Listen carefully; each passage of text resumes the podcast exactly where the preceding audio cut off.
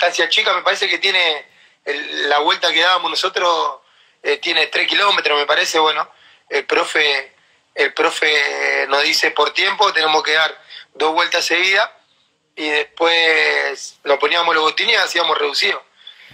Y era por tiempo la vuelta, eran seis kilómetros.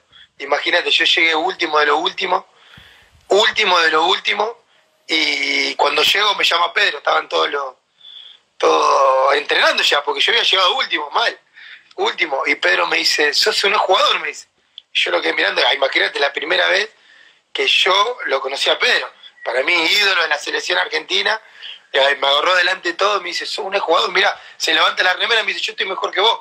Y yo, hacía un mes que venía de vacaciones, dos meses que no jugaba en Tigre, que justo estaba jugando Orban, que la estaba rompiendo y no estaba jugando. Imagínate cómo estaba yo físicamente, ¿no? Y bueno, y me dice, se levanta la remera así, pero me dice, sos un jugador. Y bueno, y me señala a Catín y me dice, bueno, hacele caso a este, tal cual como te digo, hacele caso a este, que te va a poner bien. Me tocó el orgullo y ahí me empecé a cuidar como me tenía que cuidar, ¿no?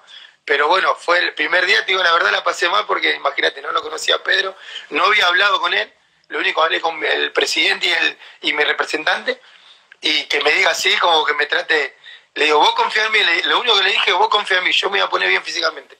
Después hablamos.